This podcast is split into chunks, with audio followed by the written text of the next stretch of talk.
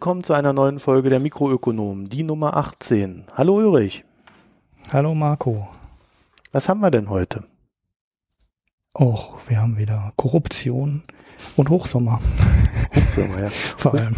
Der Hochsommer ist heute wirklich schlimm. 32 Grad bei mir. Ja, ich bin es nicht mehr gewöhnt, was. Ich habe alles schon weggepackt in den Keller. Die kurzen Hosen und so. Hast jetzt. schon die Wintersache an jetzt. Ja, ja, genau. Und jetzt muss ich leider sterben hier Büro. Naja, bevor du stirbst, lass uns doch mal über Wells Fargo reden. Die, Ja, schöne, schöne News. Die ich. Consumer Bank äh, in USA. Es gab Die keine einzige, Bank, die durch, genau. die so seriös Ja. war, oder? Genau, ja, die einzige Bank, die ähm, schadlos durch die Krise gekommen ist oder fast durch die große, wo wirklich alle ähm, dicke Skandale, Skandale hatten. Ähm, Wells Fargo nicht. Aber das hat sich geändert. Letzte Woche oder kam so, ja doch, letzte Woche kam, glaube ich, die Nachricht raus in den USA, dass äh, Wells Fargo bestraft wurde mit, guck kurz die Summe nach, 185 Millionen Dollar die sie an die Finanzaufsicht bezahlen müssen, weil die ähm, Konten, also Kunden, äh, Konten und Kreditkarten angedreht haben, von denen die Kunden aber nichts wussten. Das heißt, ähm, in der Gebührenabrechnung der Kunden äh, waren dann versteckt halt zwei oder drei Konten drin oder zwei oder drei Kreditkarten. Und ähm, ja, den Kunden ist es offensichtlich nicht aufgefallen. Ich hätte ja mal sehr gerne so eine Abrechnung gesehen der Gebühren, weil dass das irgendwie in dem Stile, in dem sie es gemacht haben, nicht auffällt, scheint ja irgendwie kaum vorstellbar. Ja, Weil das hat sich, das hat sich zerschlagen. 1,5 Millionen Kunden, ne? Waren 1,5 Millionen Kunden und Ja. äh, über 500.000 Kreditkarten. Und das müsste ja eigentlich dem Kunden auffallen, wenn er auf einmal doppelt so viel Gebühren bezahlt wie vorher. Jetzt hat sich aber nur einer beschwert. Also zumindest einer ähm, ist bekannt, der die Klage dann angeschrieben Genau, hat. einer hat geklagt. Äh, es ist aber auch so, äh, die haben, also es sind 1,5 Millionen Online-Konten, die eingerichtet worden sind. Äh, und die wurden meistens eingerichtet und dann gleich wieder geschlossen. Und dann gibt es Fälle, wo zu einem Kunden sechs oder siebenmal ein Online-Konto äh, eingerichtet worden ist. Ah, deshalb, deshalb Und- ist es den Kunden nicht aufgefallen. Das ist einer der Gründe, warum es den Kunden nicht aufgefallen ist. Und dann gab es wohl ähm, so verschiedene, äh, die, das zweite Ding waren diese Kreditkarten, also 565.000 Kreditkarten. Wir reden hier über einen Zeitraum 2011 bis 2016. Sind den Kunden angedreht worden. Manche haben das tatsächlich gemerkt, dann wurde das irgendwie reguliert. Und einer hat geklagt. Und der, der geklagt Mhm. hat, der hat wohl diese mehreren Konten da irgendwie gehabt. Auf seinen Namen. Also das war sehr willkürlich, ob das äh, äh, ja, wieder geschlossen wurde oder nicht. Je nachdem, wie viel Arbeit sich derjenige mit seinem Betrug machen wollte, der ihn begangen hat. So, und als Mhm. Konsequenz aus der ganzen Sache sind dann 5300 Leute entlassen worden. Ja, das ist natürlich schon eine heftige Zahl. Da ist, äh, man sieht daran schon, wie weit verbreitet das war. Und da fragt man sich ja ernsthaft, äh, wie das keiner merken konnte. Ähm, das fragen sich jetzt irgendwie alle. Wie kann so ein Ja. Betrug in der Größenordnung stattfinden, ohne dass da irgendein interner Kontrollmechanismus anschlägt? Das muss, doch, das muss man doch merken. Also wenn es der Kunde schon nicht merkt, ähm, dann muss doch zumindest äh, irgendwo intern in der Kontrolle mal auffallen, dass da permanent Konten eröffnet werden und wieder geschlossen werden. Ja, ich weiß, wer es gemerkt ähm, hat. Der eine Kunde. Nein, das Boni-System Oder meinst du, es wussten alle? Ja, ja, okay, das kann sein. Das kann natürlich sein, dass das genau die Stelle war, wo es angeschlagen hat, weil die Mitarbeiter ähm, auf einmal unfassbar viel Boni kassierten. Nee, Äh, nicht unfassbar viel, sondern sie haben ihre Vorgaben erfüllt. Und das ist, glaube ich, der Knaller, dass sie, ähm, also es gibt bei den Banken und es gibt es bei jeder kleinen Volksbank oder auch Sparkasse, äh, gibt's halt so diese, an die Vertriebler diese Vorgaben, ihr müsst so und so viel von dem und so und so viel von dem und dann kriegt ihr euren Boni. Und äh, so hat das hier auch funktioniert. Also die, denen haben, die haben, dem wurde halt gesagt, du pass auf, du musst jetzt hier im Jahr irgendwie 5000 Online-Konten äh, deinen Kunden verkaufen und dann kriegst du 100.000 Euro extra oder so. Keine Ahnung, wie viel die Summe war. Mhm. Also die ist, ich glaube, es geht gar nicht so um so die großen Summen, weil die die, der Schaden für die Kunden beläuft sich wohl auf 2,6 Millionen Dollar. Mhm, das ist ja ziemlich Es wäre ja sonderbar, eigentlich. wenn die Kunden, also wenn die Mitarbeiter mehr Boni kassieren würden als die Kunden äh, an Kosten für, äh, eingespielt haben dann wieder. Was ja doch, warum? Wenn sie es aufmachen und wieder schließen, ja. ähm, das sind die klassischen Abo-Modelle. Man zahlt halt am Anfang viel Provision und äh, bekommt dann und hofft dann darauf, dass man den Kunden lange bei der Stange halten kann. Das ja, ist halt so halt üblich. Also Focus Money mit sechs Monaten ähm, kriegst du auch permanent ähm, äh, mit ja, Geldbeilage hinterhergeworfen. Da zahlst du gar nichts für.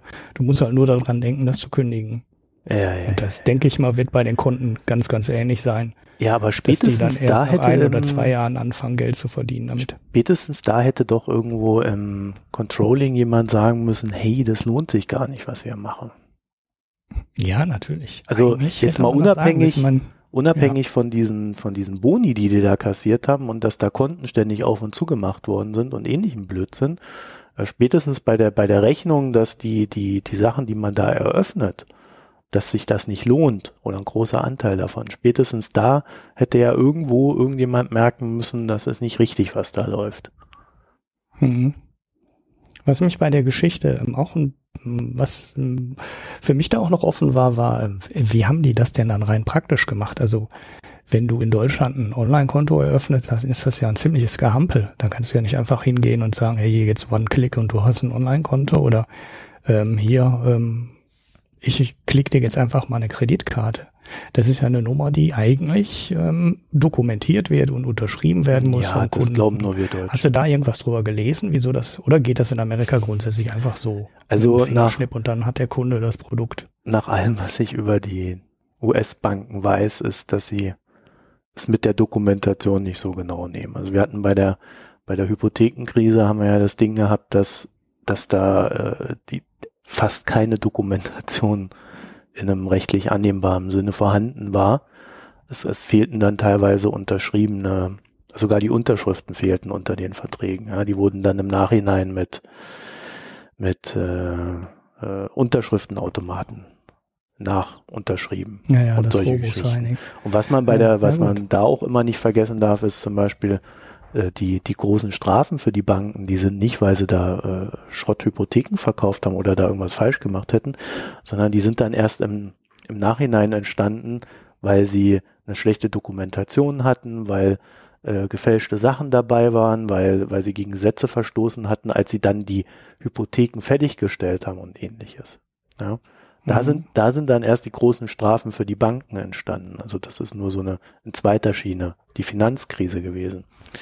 Und äh, ich denke mal, nach allem, was wir hier sehen, wird das bei Wells Fargo ganz ähnlich sein. Also äh, wir konnten lesen, dass es reichte, irgendwie eine, eine Fake-E-Mail-Adresse für einen Kunden zu haben und da hat man dann ein, ein Online-Konto eröffnet für diese E-Mail-Adresse.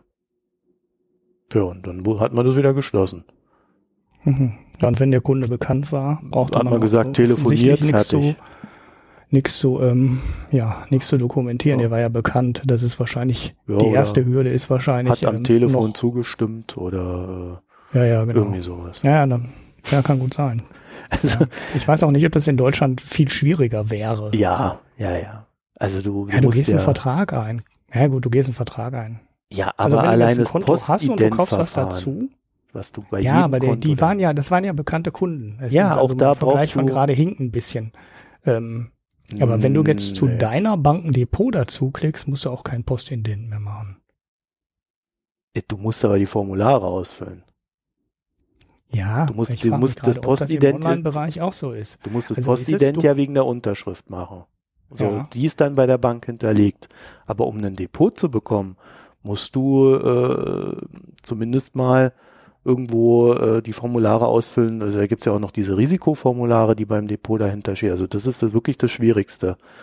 bei einem mhm, Zweitkonto, das habe ich ja jetzt bei der GLS gesehen, da musste ich einfach nur sagen, dass ich ein Zweitkonto haben musste. Das waren zwei Klicks. Also ich glaube, das könnte tatsächlich auch noch einer dieser Mitarbeiter so im Hintergrund machen. Hm. Weil das war ja, ich nehme an, wenn du, Witz. als du ja. diese Number 26, also diese, oder N26, wie sie jetzt heißen, ähm, als du diese Warmo-Sparplannummer da durchprobiert hast. Ja. Hast du da nochmal irgendwas zusätzlich gemacht oder ging das auch alles per Klick? Das ging alles per Klick und äh, sie hatten dann sechs Tage. Ich musste ja alles Mögliche bestätigen, ne? also so dies und das und jenes. Unterschreiben musste ich nicht mehr. Ähm, ich habe da und und sie wie haben auch direkt darauf hingewiesen, dass man nichts unterschreiben muss. Ja, also irgendwie um zu bekunden, dass das alles einfach ist. Und dann haben sie mir halt eine E-Mail geschickt mit den ganzen Formularen. Und äh, das ist ja auch so ein Ding, dass manche Leute berichtet haben, dass sie einen Brief bekommen haben und sich dann beschwert haben. Und dann wurde das halt reguliert. Mhm. Weil Banken machen ja keinen Fehler, sondern sie regulieren immer. Und in diesem Fall ist ja so, dass äh, die, die Strafgelder ohne Anerkenntnis einer Schuld gelaufen sind. Also ist immer das Gleiche ja, bei das ist ja Genau, das ist ja immer so bei den Banken. Die ja. versuchen ja immer Gerichtsverfahren oder ein Urteil am Ende zu vermeiden, weil dann sofort die nächsten Klagen hinterherkommen. Und äh, wenn es schlecht aussieht, dann zahlen sie im Notfall halt ganz kurz äh, vor dem Urteil einen Haufen Geld und äh, ja, jetzt das übliche Verfahren. Ne? Also sobald, du, sobald einer ein Verfahren gewonnen hat, können sich halt alle hinten dranhängen und sich immer auf das Urteil berufen. Und solange du kein Urteil hast, auf das du dich berufen kannst, ist, ist die Situation immer noch gut für die Bank, weil es für den Kläger kompliziert ist, ja. Deshalb machen sie es ja immer so. Naja. Das ist sogar, glaube ich, weltweit so, ne? Naja. Die zuständige Mitarbeiterin sind ja mittlerweile los oder es ist unklar, äh, für mich jedenfalls, weil die Börsenzeitung äh, sagt, die wäre jetzt im Sommer in Rente gegangen, das Handelsblatt schreibt, sie geht Ende des Jahres in Rente. Die Dame Carrie Tolstedt, äh, Chefin des Privatkundengeschäfts, äh, geht jedenfalls mit 124 Millionen Dollar in Rente. Mhm. In Bar, in Aktien, Optionen und weitere Wertpapiere, was auch immer das ist, Anleihen vielleicht. Also ist eine schöne Rente, ne? Ja, und es ist im Moment noch völlig unklar, ob sich die Wells Fargo versucht, irgendwie die Boni, die sie für ihre acht Jahre oder irgendwie sowas war, die im Vorstand ähm, zurückholen wird oder nicht. Also es gibt einen Großaktionär, der hat gesagt, äh, wir wollen, dass ihr die Boni zurückzahlt. Mhm. Äh, und zwar ja, genau, der gesamte Vorstand. Genau, und vorhin habe ich gerade noch irgendwo anders gelesen, dass es nicht versuchen werden, aber gut, das ist äh, Developing. Ob sie es versuchen oder nicht, eigentlich müssten sie es. Also ich kann mir irgendwie nicht vorstellen, dass sie daran vorbeikommen. Also allein wegen der Aktionäre, wie du schon sagst. Ähm, es ist echt schwer, Boni zurückzuholen. Das ist wirklich Ja, ich weiß, es ist schwierig. Ja, ja, und es ist vor allem das andere, was daran schwierig ist, also für die Bank, dass da immer äh, ja, schmutzige Wäsche beigewaschen wird und das wollen die Banken halt oft auch nicht.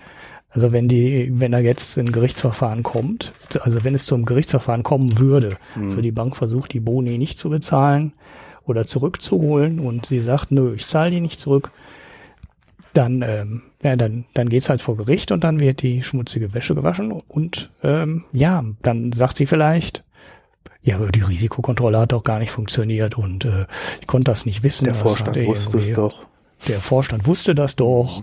Oder ähm, ja, das mittlere Management ist schuld, die haben mir die Information nicht geliefert. Ich habe immer nur so aggregierte Daten gesehen und äh, zum Quartalsende gab es diese offenen Konten nicht mehr, da waren die alle wieder geschlossen.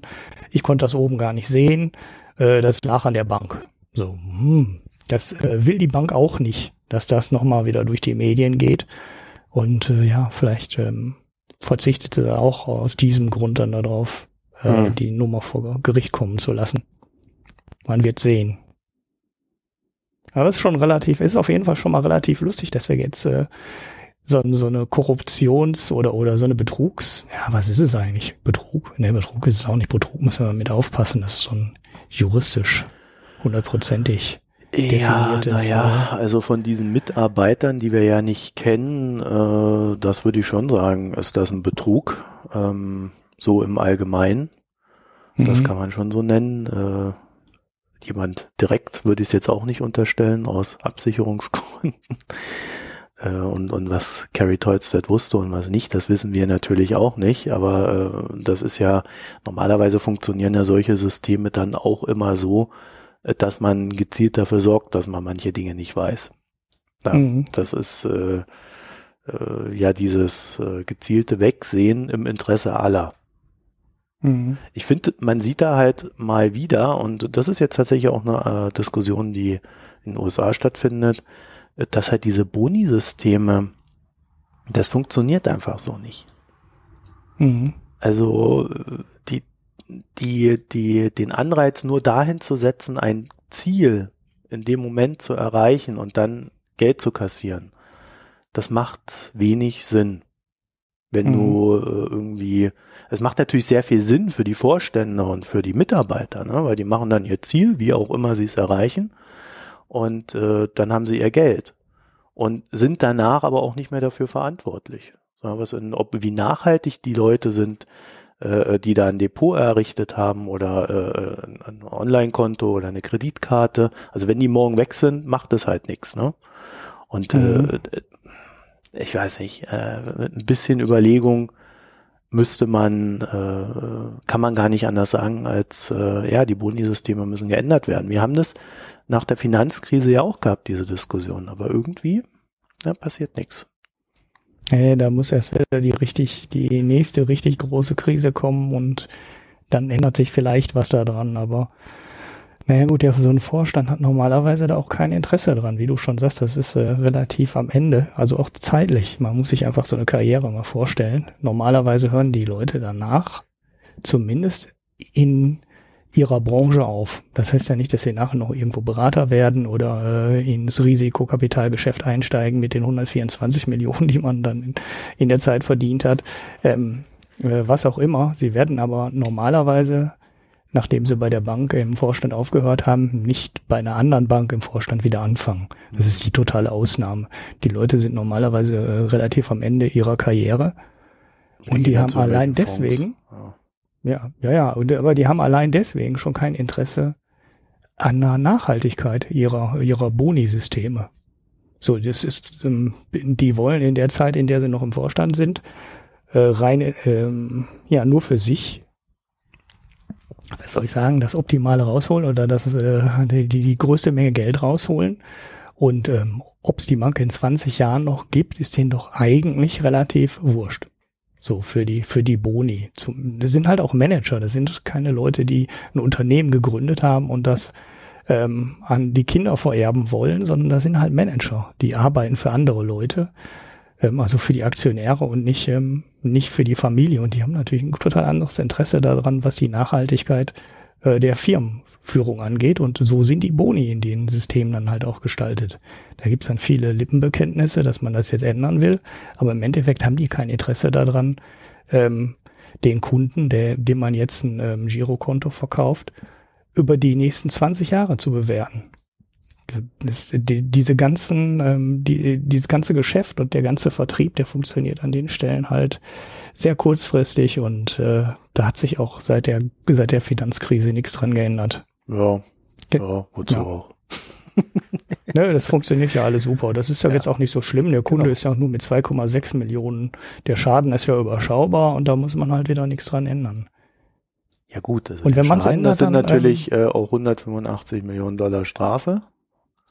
Ja. Also, also nebst den 2,6 Millionen Schaden. Und, ja, ich meine, der äh, Kundenschaden ist halt überschaubar. Eine also oder andere halt Klage. Riesenaufstand. Ja, die eine oder andere Klage kommt da sicherlich noch. Also Sammelklagen kommen ja dann in den USA immer. Aber die haben jetzt irgendwie äh, eine große Anzeigenkampagne gestartet, wo sie sich entschuldigen bei ihren Kunden und bekunden, dass sie alles besser machen werden in der Zukunft. Mhm. Ja, das ist der Status. Ja. Da wird wahrscheinlich aber nichts passieren, außer dass genau das Gleiche jetzt Nein, nein, nein, red nicht immer passiert, so schlecht über die halt irgendwas anderes. Ja, das aber die die Möglichkeiten so Nummern zu machen äh, passieren immer wieder und das ist, liegt halt in der Grundstruktur. Das hat ja gar nichts mit schlecht zu tun äh, oder schlecht machen zu tun. Das ist halt, ähm, mein Gott, du arbeitest, äh, wenn du zwei Jahre vor der Rente bist, wahrscheinlich auch einfach anders für deine Firma, als du das mit 35 machst. Du hast einen anderen Zeithorizont. Ich glaube, das ist ziemlich. Also das ist ja. Das ist, glaube ich, ziemlich natürlich, dass sich so im, im äh, manche Sachen dann halt ändern und dass ein Familienunternehmer anders denkt als ein äh, Manager ja, aber jetzt, äh, Gesellschaft. Jetzt äh, äh, glaube ich, also kann so pauschal kannst du das jetzt auch nicht sagen. Also jeder, jeder normale Angestellte wird auch die letzten zwei Jahre vor seiner Rente ganz normal für sein Unternehmen arbeiten. Äh, sei es halt, dass er so arbeitet wie die 5300 Leute, die hier entlassen worden sind, die ja auch schon immer so gearbeitet haben, oder halt, äh, halt ganz normal arbeitet. Also das betrifft höchstens diese Vorstände und äh, ja, das ist halt auch so ein Konglomerat aus Vorständen und Kapitalanlegern, die halt äh, alle möchten, dass die Zahlen stimmen. Und äh, dann ist halt die Frage, verdient man kurzfristig eigentlich mehr damit? Das müsste man mal untersuchen, wenn man das so macht als äh, an der Börse als Kapitalanleger. Oder verdient man nicht tatsächlich mehr, wenn man Unternehmen aufbaut und sie sich aufbauen lässt? Und dazu gehört dann halt auch ein anständiges Bonisystem. Dazu hat die Wissenschaft bisher aber recht wenig zu sagen. Also das mhm. wird, ich kenne noch nicht eine Studie, die sich damit beschäftigt. Äh, man, man weicht diesem Thema immer damit aus, dass man sagt, ja, der, so wie du das jetzt auch gerade gesagt hast, ja, der Mittelstand und die Familienunternehmen, da funktioniert das ja alles ganz anders. Das müsste eigentlich im Großen dann auch so sein. Aber du kannst halt so ein großes Unternehmen nicht aufbauen wie ein Familienunternehmen. Aber im Familienunternehmen ist im Zweifelsfall die Fünfer halt auch mal gerade. Ne? Und so geht das da ja nicht im großen Unternehmen. Ja, da hast du schon recht. Ich meine halt nur den, der, der Boni belohnt, also das äh, mit dem Arbeiten, ähm, das war auch nicht so pauschal gemeint. Das war jetzt exakt, das war jetzt bezogen auf die Boni und die Anreizsysteme. Ja. Und ähm, da hast du halt äh, ähm, am Ende deiner Laufzeit äh, ein anderes Verhältnis zu, als du das am Anfang hast. Und ähm, ein Familienunternehmen hat halt grundsätzlich da ein anderes Interesse, weil das Familienunternehmen soll vererbt werden im Normalfall. Und äh, na, der Manager kriegt seinen Bonus und ist danach weg. Dann hat er seine Rente. Das hat er sich alles am Anfang schon in seinen Arbeitsvertrag reinschreiben lassen. Ähm, und der hat keinen, dem ist, wie gesagt, finanziell ähm, ist es ihm wurscht, ob es die Firma zehn Jahre später noch gibt. Ähm, aber da ist ein denken Familienunternehmer halt komplett anders. Und äh, ich glaube, das spiegelt sich in den Boni-Systemen halt wieder. Die werden deswegen halt tendenziell immer kurzfristiger gestaltet sein, als es für das langfristige äh, Wachstum der Firma gut wäre. Ja, gut. Damit das jetzt hier auch nicht zu langfristig hält. Nächstes Thema, Thema über. Wäre mir ist jetzt auch kein besserer Übergang eingefallen.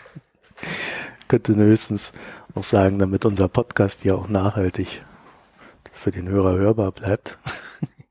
nee, äh, wir haben im nächsten Thema reden wir endlich über ein Thema, das, das mir schon immer sehr am Herzen lag und äh, über das ich sehr gerne rede, nämlich über uns.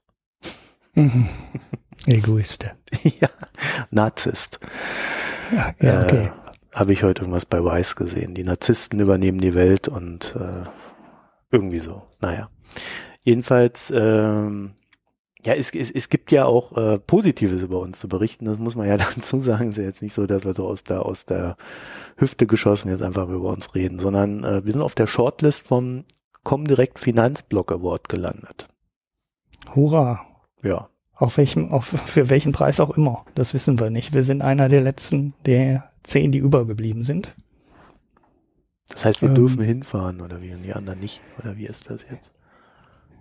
Ich glaube, wir kriegen dann das, äh, naja, das Ticket kostet sowieso nichts. Ich glaube, das ist wurscht. Also diesen, äh, diesen letzten Tag, den die Comdirect sponsert in der Fintech Week, äh, das Ticket kostet sowieso nichts. Äh, von daher kann wahrscheinlich bei der Preisverleihung auch einfach jeder dabei sein, aber das weiß ich, weiß ich hm. noch nicht so genau. Hm. Ähm, was hm. das jetzt genau bedeutet, weiß ich ehrlich gesagt auch nicht. Wir sind halt einer der zehn und ich sag mal, die Chancen, irgendwas zu gewinnen, sind schon relativ gut, weil es gibt fünf Preise wenn ich es richtig im Kopf habe. Ja, wer da keinen gewinnt, ist der Arsch, oder wie? Ja, ja, genau. Ähm, so, so ungefähr weiß man, man weiß es nicht. Äh, ähm, so hohe also, Chance und nichts halt, gewonnen, ihr Loser. Ja, oh ja, Gott. ja. Ähm, man, man weiß es nicht. Ja, ich habe ja noch einen äh, Tipp, wer diesen Finanzblock Award gewinnt. Ähm, ich glaube nämlich, dass den äh, Payment in der der Payment and Banking Podcast gewinnt, weil äh, zum einen äh, er als Podcast schon länger besteht als wir und B, er äh, ja auch noch ein bisschen Text anzubieten hat nebenher. Da sind wir etwas faul. Mhm. Und ähm, ich glaube, so diese Mischung, die könnte dazu führen, dass der auch mit der Konstanz dann das Ding abräumt. So, das heißt, mhm. das heißt, äh, wobei das thematisch schon relativ speziell ist, ne? Das ist äh, vielleicht noch noch der Restgrund, der dagegen spricht, weil der Podcast ist gut, die Webseite haben sie jetzt auch vor kurzem überarbeitet. Das ist alles äh, alles alles sehr gut.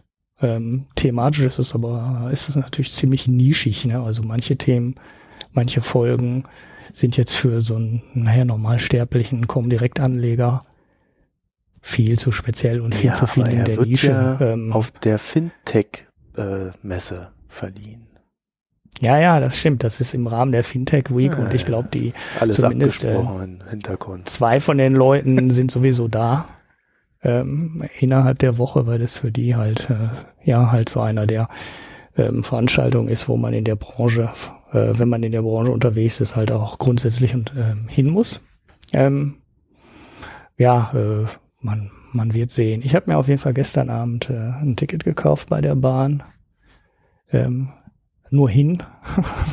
ähm, mal schauen, ähm, ob ich noch eine Übernachtung dranhänge und am äh, Samstag zurückfahre oder wie das dann auch immer genau ausgeht. Ja. Also, ähm, kann da irgendjemand was für uns tun? Nein. Wir nee, wir können uns höchstens bedanken äh, für, für alle, die für uns gestimmt haben, weil es ist ja möglich, dass wir da drüber unter die letzten zehn gekommen sind. Ah. Es gibt, wie gesagt, fünf Preise.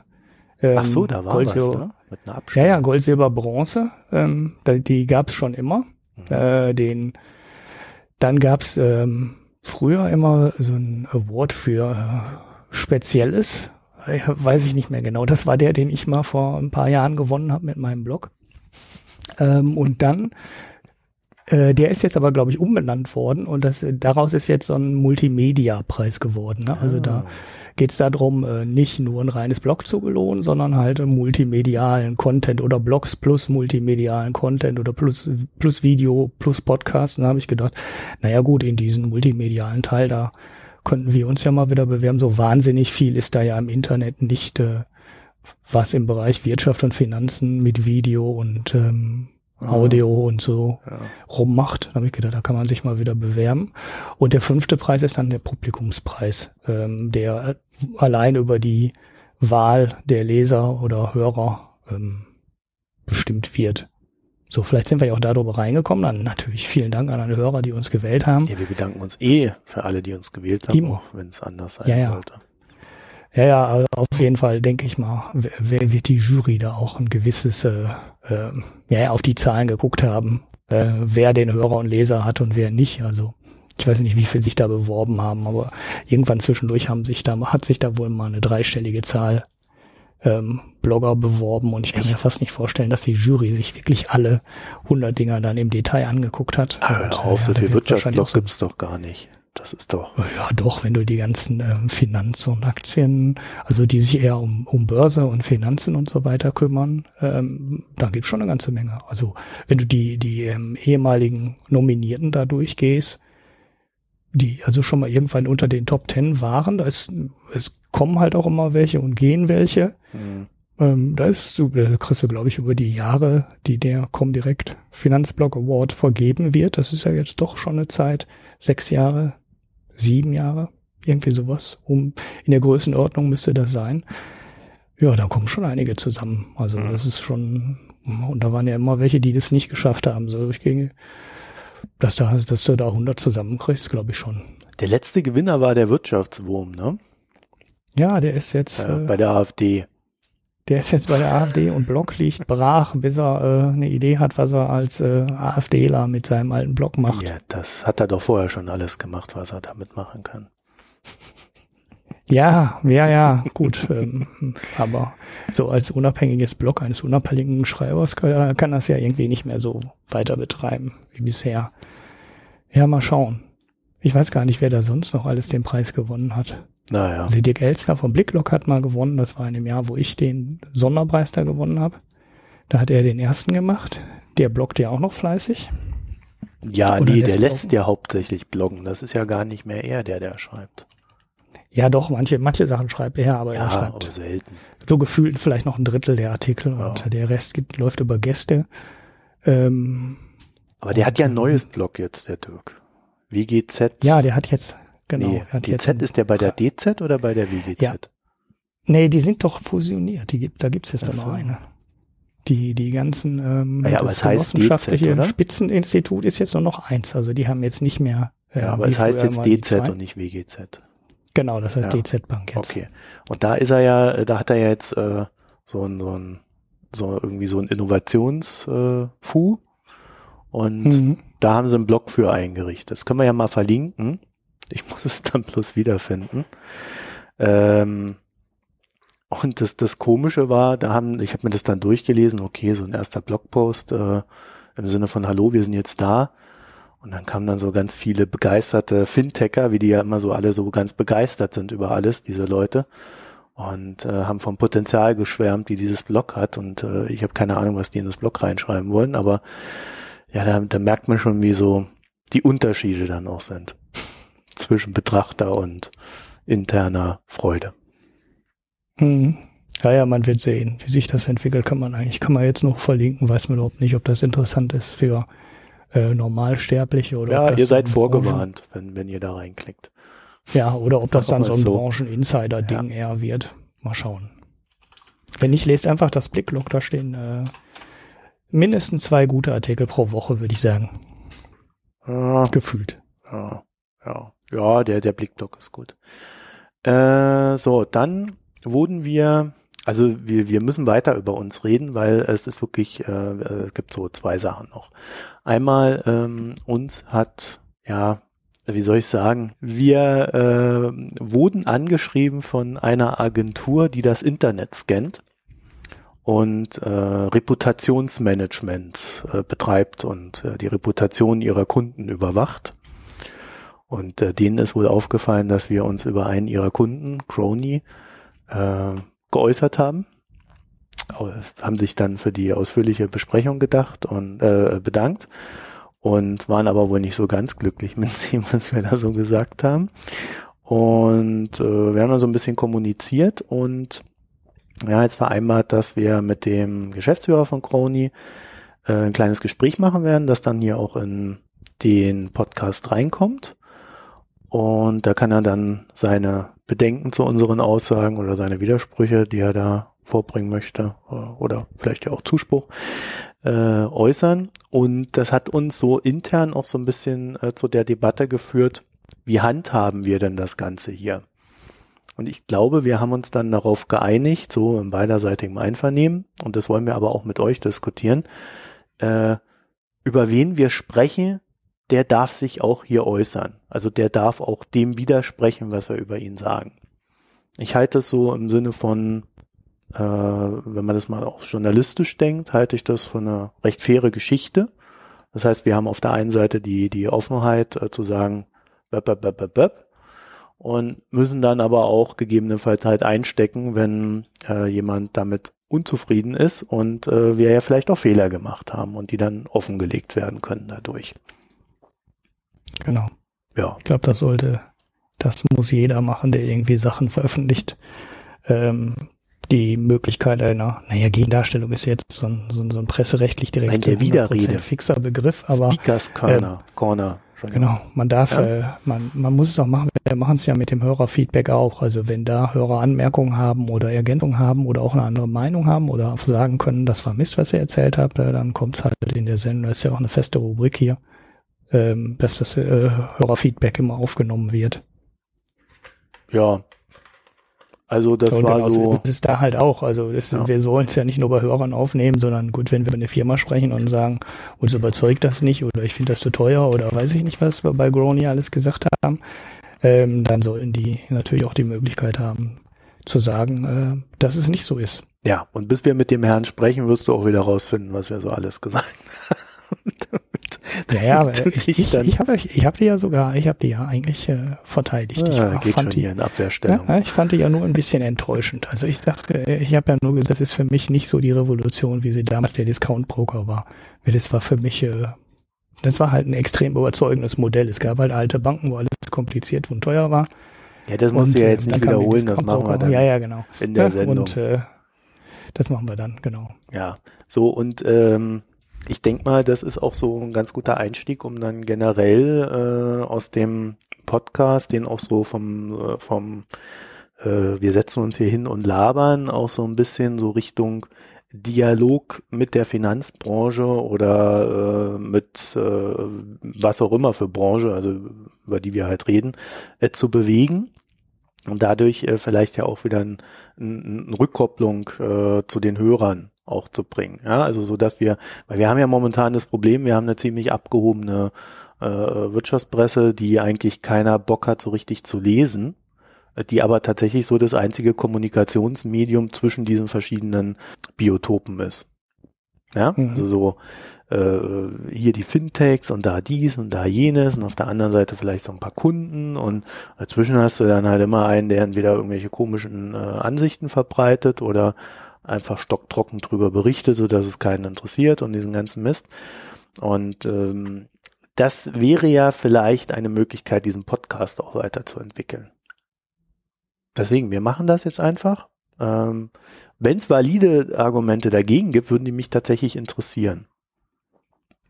Ich habe keins gefunden. Nö, ich auch nicht. Wir hatten halt erst überlegt, ob wir einfach so eine Stellungnahme einsprechen lassen und die einfach nur abspulen oder ob wir das äh, im Gespräch zu dritt dann ähm, durchdiskutieren und haben gesagt, wir machen das Gespräch zu dritt.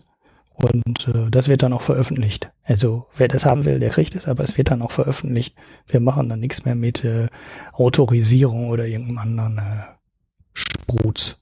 Wir genau. sind halt auch am Ende dann keine Vollprofi-Journalisten, die sich dann ähm, ja, Nein, wir entwickeln den Journalismus jetzt weiter. Du musst das einfach anders verkaufen. Ja, genau. Wir, äh, wir, wir machen das direkt so. Und wer das nicht will, äh, der kriegt hier keine Plattform fertig.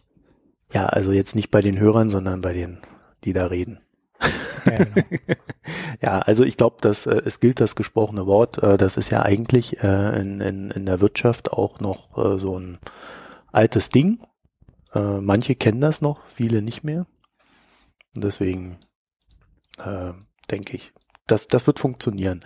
So, aber wie gesagt, wenn ihr da irgendwelche Argumente habt, die wir jetzt nicht kennen und die dagegen sprechen, uns interessieren sie. Äh, wir werden es berücksichtigen, aber vielleicht dann nicht unbedingt in eurem Sinne entscheiden. Und dann das nächste kontroverse Thema über uns. Ähm, oder beziehungsweise, was heißt kontrovers? Es könnte kontrovers sein. Ähm, wir haben eine Anfrage von Sharewise bekommen ähm, die würden gerne unsere Podcasts auf ihrer Plattform einbinden.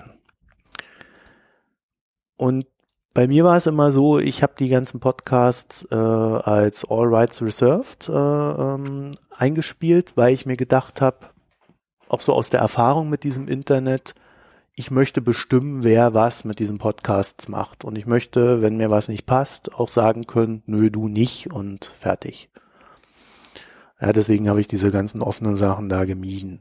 Prinzipiell bin ich aber der Meinung, äh, eigentlich, wenn, wenn das eine anständige Sache ist, kann jeder den Podcast irgendwo einbinden oder kann ihn äh, äh Zitate daraus verschneiden oder was weiß ich was. Ja, bloß möchte es gerne wissen und ähm, ich möchte mir angucken, in welchem Rahmen das stattfindet. So, und ähm, Sharewise ist ja, das dahinter steht so ein, so ein japanisches äh, Börseninformationsunternehmen. Äh, die haben eine Community, in der Leute Aktienanalysen schreiben können, mal so grob gesagt. Wir werden es verlinken, ihr könnt euch das angucken. Und ähm, wir haben uns gefragt, ob sie einfach den Podcast bei sich darstellen und einbinden können. Und unsere Antwort war, äh, A, dass wir das äh, mit unseren Hörern äh, diskutieren wollen, werden und äh, bei entsprechend großem Gegenwind äh, die Sache auch nicht machen würden. Ähm, wenn der aber ausbleibt, und davon gehe ich mal aus, weil ich kenne nicht viele Argumente dagegen, äh, dann sind wir der Sache gegenüber offen, äh, vor allen Dingen unter dem Gebot, dass A, äh, wir ein unabhängiger Podcast sind. Also wir äh, gehören niemanden und wir kriegen auch von niemandem Geld. Und es führt zur zweiten Sache, dass dann auch darauf verlinkt wird, äh, wie man uns unterstützen kann. Dahinter steht auch so ein bisschen der Gedanke, äh, dass wir natürlich ähm, mehr Hörer brauchen und wollen und äh, gleichzeitig aber auch äh, äh, auf Dauer diese Unabhängigkeit bewahren möchten. Halt zu sagen, wir machen, was wir wollen, wir machen es mit wem wir wollen und äh, auch wenn wir zulassen, dass da Leute uns widersprechen, äh, unsere Meinung ist erstmal immer, äh, ja, man könnte sagen, am Endkunden orientiert, nicht am äh, Vertrieb von irgendwem. Ja, also wenn ich jetzt, äh, wenn sagen würde, Amazon äh, äh, schmeißt uns hier 10.000 Euro jeden Monat auf den Kopf, äh, dann müssten wir halt sagen, ja, können wir nichts mehr zu Amazon machen, weil dann haben wir ja auch einen Bias. Mhm. Ja, die Diskussion hatten wir ja schon mal mit dem, äh, äh, was war es, Audible? Nee. Doch, ja, Audible, Audible ähm, wo die ersten Podcasts ähm, hinter so einer Paywall oder auf einer anderen Plattform verschwinden. Bei Audible kostet der Podcast ja auch nichts, aber ähm, ähm, er ist halt nicht mit einem normalen Podcast Client lesbar, sondern man muss halt bei Audible einen Account haben, man muss äh, das über die Audible, über die Audible App hören.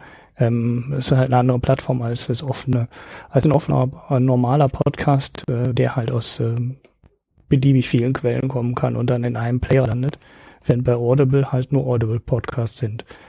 Ähm, und äh, ja, da hast du ja gesagt, ich habe nichts dagegen, ein Podcast äh, bei Audible erscheinen. Aber dann müssen sie halt, ähm, ja, klar erkennbar sein als Audible-Podcast. Sprich, Audible bezahlt Geld dafür, dass jemand einen Podcast macht. So, das ist dann halt nicht, äh, man gibt irgendeinen Podcast nochmal zusätzlich da rein oder irgendwas, äh, was sich irgendwie aus einer Community raus entwickelt hat und schiebt das dann auf einmal nach Audible, sondern wenn man Audible macht, dann macht man für Audible ein Podcast-Format. So, und das erscheint dann da und bleibt dann auch da. Und wenn Audible nicht mehr bezahlt oder die Lust verliert oder ähm, die Podcastmacher die Lust verlieren, dann wird das Ding halt eingestellt und ist weg. Ähm, und an der Stelle, wenn man das so klar trennt, ähm, ist das, glaube ich, auch alles sehr in Ordnung und sehr transparent. Ja, das machen wir ja nicht. Und bei uns bleibt doch alles äh, offen. Also das heißt, alles, was da ist, bleibt da. Äh, und es ist halt nur, äh, also im Idealfeed, äh, im ja, im Idealfeed. Im Idealfall nutzen die einfach unseren Feed und stellen es dann auf ihrer Seite dar und äh, wir haben gar nichts weiter damit zu tun, äh, sondern das ist dann halt einfach nur noch eine weitere Plattform, so wie iTunes, wo das Ding halt einfach hörbar ist. Na? Genau. Im Endeffekt hast du das ja sowieso schon überall. Also wenn man sich diese Podcast-Plattformen anschaut, hast du das sowieso schon. Es gibt ja jede Menge ähm, Podcast-Player die genau das gleiche auch schon machen, die auch die Podcasts alle schon äh, bei sich cachen. Hm. Ja, also die selber eine Datenbank haben mit allen Podcasts und allen Podcast-Folgen, ähm, damit die auch so Sachen machen können wie ein Webplayer und ähnliches. Hm. Also Overcast, das ist der Podcast, der ich benutze, der ähm, cache, glaube ich, auch einfach jeden Podcast. Ich wüsste nicht, wie sie es anders machen können, weil du kannst da online übers Webinterface, also neben der App hast du halt auch ein Webinterface und da kannst du auch den Podcast hören im Web. Ganz normal im Browser. Du loggst dich ein und kannst den dann da hören. Und äh, ich nehme an, dass die dafür die Audiodatei einfach bei sich liegen haben. Hm. Ja, ich habe ja das jetzt zum ersten Mal runtergeladen, nachdem der jetzt sein Geschäftsmodell geändert hat. Äh, wollte ich wollte ich es mir mal angucken, aber ich habe es noch nicht geschafft, da weiter reinzugucken. Aber ja, klar, also ähm, es wäre ja dann noch nicht mal so weitgehend, wenn die einfach mit unserem Feeds arbeiten, aber da sind wir noch in Erklärung. Ähm, gut, aber ich denke mal, äh, das Thema, da gibt's nicht wirklich viel zu sagen, außer äh, dass wir da generell dafür offen sind, dass andere halt auch äh, die Sachen weiter darstellen. Äh, nur dass das jetzt halt äh, etwas äh, direkter in Kontakt mit dem Unternehmen ist, weil, weil sie halt vorher gefragt haben. Äh, bei iTunes sind wir halt hergegangen und haben gesagt, wir möchten, dass das da reinkommt und äh, all unsere Hörer das hören können. Ne? Also da fließt weder Geld noch sonst was. Und ähm, ja, es gibt auch keinen Einfluss oder ähnliches. Ja, ich glaube, mehr gibt's dazu auch gar nicht zu sagen, oder? Ja, genau. Wir sammeln Feedback und äh, wenn keiner große Einwände hat, äh, dann machen wir das. Ja. Und das ist der Moment, in dem du entscheiden kannst, ob wir über das Hörerfeedback reden oder über die News. Ja, wir haben ja diesmal jetzt die interne nach vorne gezogen, die sonst die Leute am Ende immer langweilen. Ähm, Ja, weil es wichtig äh, ist. Es ist Hörerfeedback. Lass uns Hörerfeedback machen. Wir sind doch gerade eh bei so einem Feedback-Ding. Ja, okay. Wir sammeln Feedback ein, dann bringen wir jetzt das von Gut. der letzten Sendung. Der Tobias hat uns geschrieben, äh, nebst huldvollen Worten, äh, die uns ganz rot gemacht haben, hat dann äh, so ein ja, äh, Vorschlag gemacht, wie wir uns finanzieren könnten. Und das hat uns auch, und es passt natürlich jetzt auch zu den anderen Sachen, hat uns auch nochmal wieder so ein bisschen darüber nachdenken lassen, wie das halt mit dieser Finanzierung ist. Ich habe ja den äh, äh, bei, bei, bei diesem, wie heißt das, Patreon, äh, habe ich ja äh, es mir nicht verkneifen können, dann so dieses dieses große Ding noch mit reinzubauen mit diesen äh, 6.000 Dollar im Monat, äh, dann wären wir Wirtschaftsjournalisten. Was natürlich, äh, wenn man berücksichtigt, wie viel wir momentan bekommen, äh, in Zahlen wären das glaube ich so 50 Euro im Monat. Äh, das ist ja noch ganz weit weg. Und äh, der Tobias hat dann so, so, so einen recht komplexen Vorschlag gemacht, äh, wie dass wir äh, ja Aktienanalysen besprechen könnten oder oder DAX-Unternehmen oder sowas und äh, man dann darüber abstimmen kann, welches Unternehmen als nächstes kommt und dann irgendwie die Abstimmung 99 Cent für denjenigen kostet. Ja, oder so in die Richtung. Und ja, ich weiß nicht, wie es dir gegangen ist, aber als ich da so darüber nachgedacht habe, habe ich gedacht, nö, dann komme ich ja wieder in dieses Ding, ich muss etwas verkaufen. Oder? Ja, ich, also das erste, was ich gedacht habe, ist, äh, das Modell ist ja Sharewise, also eigentlich müssten die das kaufen. ähm, weil da, kann, da gibt's auch einmal in der Woche so eine ähm, Aktienanalyse, die von den ähm, Nutzern von Sharewise gewählt wird und dann äh, haben die so einen Analysten, ich weiß gar nicht, ob der da fest eingestellt ist oder ob der als freier Journalist für die arbeitet, der dann eine Aktienanalyse ausarbeitet und die kann man dann ähm, vor dem Wochenende mal lesen. Ja, ich weiß nicht, ich finde so, so Abfrage, ähm, also dieses Modell, dass äh, jemand, der uns unterstützt, sich Sachen wählen kann, finde ich grundsätzlich gar nicht so falsch. Ne, also da habe ich nicht so die, mhm. die grundsätzlichen Bedenken, wie du die vielleicht hast. Ähm, nee, ich habe da aber im Zusammenhang länger, mit dem Geld habe ich sie. Ja, ja, ich habe ähm, ja auch auch mit dem Geld fände ich um, gar nicht unbedingt äh, gar nicht unbedingt schlecht. Ähm, Ah, ich habe aber in dem Fall überhaupt nicht länger drüber nachgedacht, weil ich keine Aktienanalysen machen möchte. Ja, das Also für mich war das Thema, ähm, das, das Thema relativ, ähm, relativ schnell tot. Denn, ähm, ja, wir sind ja, das habe ich ja, intensiver gar nicht mehr drüber nachgedacht, weil eine Aktienanalyse zu machen ist echt, äh, wenn man die in vernünftiger Qualität machte, ist das echt saumäßig viel Arbeit. Und ich halte es für total utopisch, dass wir da ähm, Leute für finden oder genügend Leute für finden, die überhaupt ansatzweise äh, die Arbeit bezahlen würden. Und naja, dann ist es halt nicht ähm, so ein ähm, äh, Gespräch über Themen, die wir jetzt in der letzten Woche interessant finden, sondern äh, wir kriegen das Thema quasi auf den Tisch geknallt. Sage ich jetzt mal so ein bisschen abwertend und äh, müssen das dann quasi bearbeiten. So, und dann beschäftige ich mich mit Aktien, mit denen ich äh, möglicherweise nie was zu tun haben möchte, wo ich auch die Branche nicht genau kenne, wo ich die alten Geschäftsberichte nicht kenne. Ähm, so, und ähm, das ist dann ein Job, der bezahlt werden müsste. Also das äh, ist, ist keine Sache, die ich dann so in meiner Freizeit äh, machen würde. Und da sehe ich einfach nicht die Möglichkeit, dass es da eine, adäquate Bezahlung geben könnte. Dafür haben wir zu wenig Leser, dann haben wir wahrscheinlich auch viel zu wenig Hörer. Leser. Hörer haben wir. Äh, Hörer, ähm, ja, ich bin immer noch im, im äh, Blog-Modus. Ähm, viel zu wenig Hörer, äh, dass da eine sinnvolle Summe Geld bei rumkommen könnte. Hm. Also die Verbindung ja, hier über den Analysten an. Wie viel, äh, wie viel macht so ein Aktienanalyst, wenn er bei der Bank sitzt? Wie viele Firmen betreut der? So, der hat eine Branche, manchmal zwei, je nachdem wie groß die Branchen sind. Und dann ist es ein Mann, der beschäftigt sich oder eine Frau, die beschäftigen sich das ganze Jahr ähm, mit den Firmen. So, und dann ist der Automobil, dann analysiert er die Automobilbranche und dann vielleicht noch die Zulieferer drumherum. Und das macht er dann für Deutschland im Speziellen, im Ausland, im europäischen Ausland vielleicht noch die Großen. Und dann ist das ein Fulltime-Job. Und ähm, dann kann man sich grob vorstellen, ähm, erstmal wie viel Branchen-Know-how man braucht, äh, wie viel man auch aus den äh, Bilanzen der anderen Firmen rauszieht. Dann man zieht man ja auch Vergleiche über die Branche, ob die Bewertung stimmt der Firma, ob sie im Vergleich zu den anderen Firmen günstig oder nicht günstig ist. Und äh, wenn man das vernünftig macht, seine Aktienanalyse, muss man dann halt genau das eigentlich auch machen. Man kann ja nicht ähm, eine VW-Aktie im luftleeren Raum analysieren. Dafür muss man halt die ganze Branche kennen.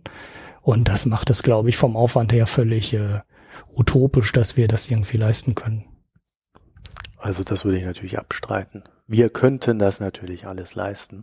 Aber ich wollte kurz den Hinweis Ja, ja, bei den 6000 Euro, ne, dann sind wir wieder im Geschäft. Ja, irgendwie, irgendwie, irgendwie, irgendwie darf ich jetzt einfach nicht sagen, dass die Verbindung gerade sehr schlecht war und es hier lauten laufend geknackst hat und dass das auf der Antwort, äh, auf der, auf der Aufnahme drauf sein wird.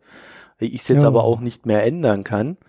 Äh, und äh, es höchstwahrscheinlich sogar daran lag, äh, dass ich hier ein Word-Dokument in OneDrive geöffnet hatte. Also keine Ahnung, was das wieder sollte. So, nee, äh, zu dem Thema an sich. Es, ja, also äh, ich bin auch kein Freund von Aktienanalysen, äh, auch wenn das größere Werte wären.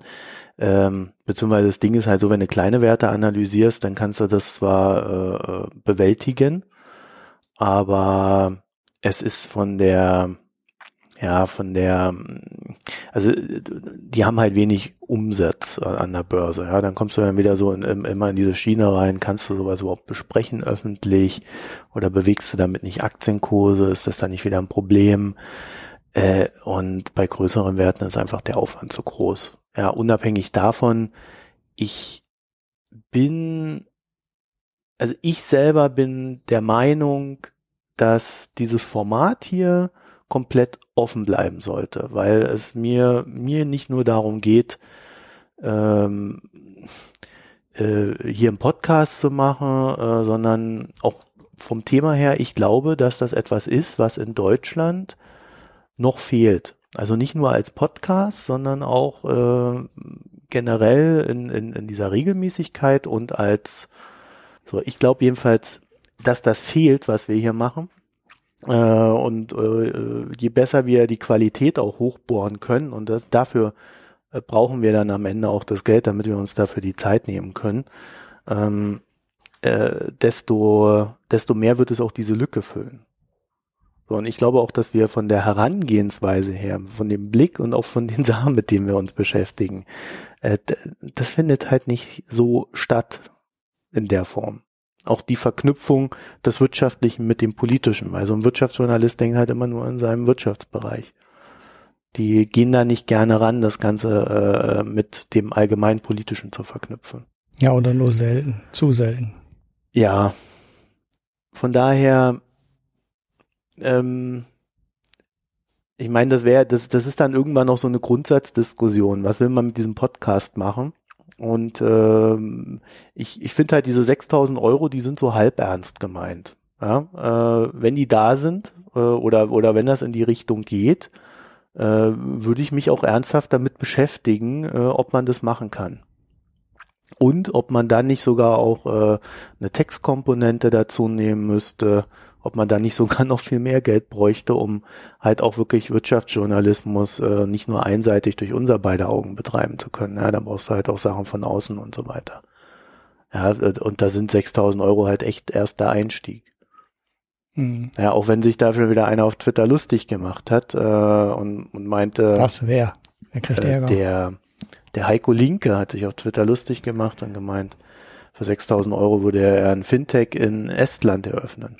Ja, gut, das, ja, okay. Ja, ja, ja, ja, ja. Der darf das aber auch. Der, darf der äh, das? Ja, der darf das. Na gut. Der folgt mir schon sehr, äh, der ist äh, einer der Blogleser der ersten Tage. Der darf das. ja, so einfach kriegt Der macht auch so Witze, Mann. Wir machen immer so Witze. Wir frotzeln schon ja, mal. Ja, ich habe das jetzt das auch nicht bös gemeint.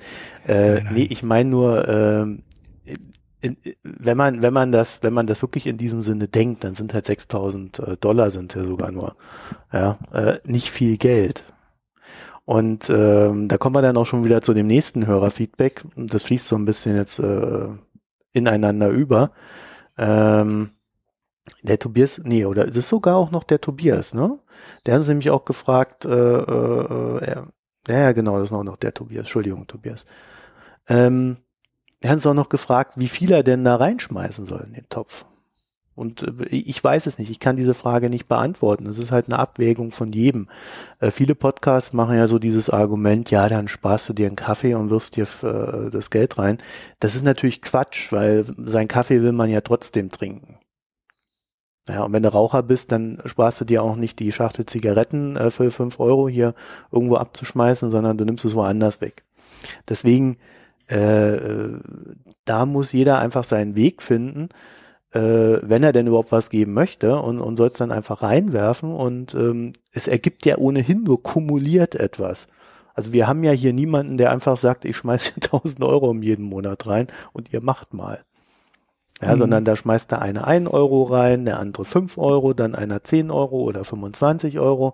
Das war jetzt, glaube ich, das Höchste, was wir bisher bekommen haben. Und äh, äh erst kumuliert ergibt das einen Sinn von dem wir dann sagen können, dann machen wir jetzt noch dies und dann kaufen wir dem, dem Ulrich noch ein gescheites Headset und dann kaufen wir noch zwei weitere Headsets, damit wir auch mal irgendwie rausgehen können.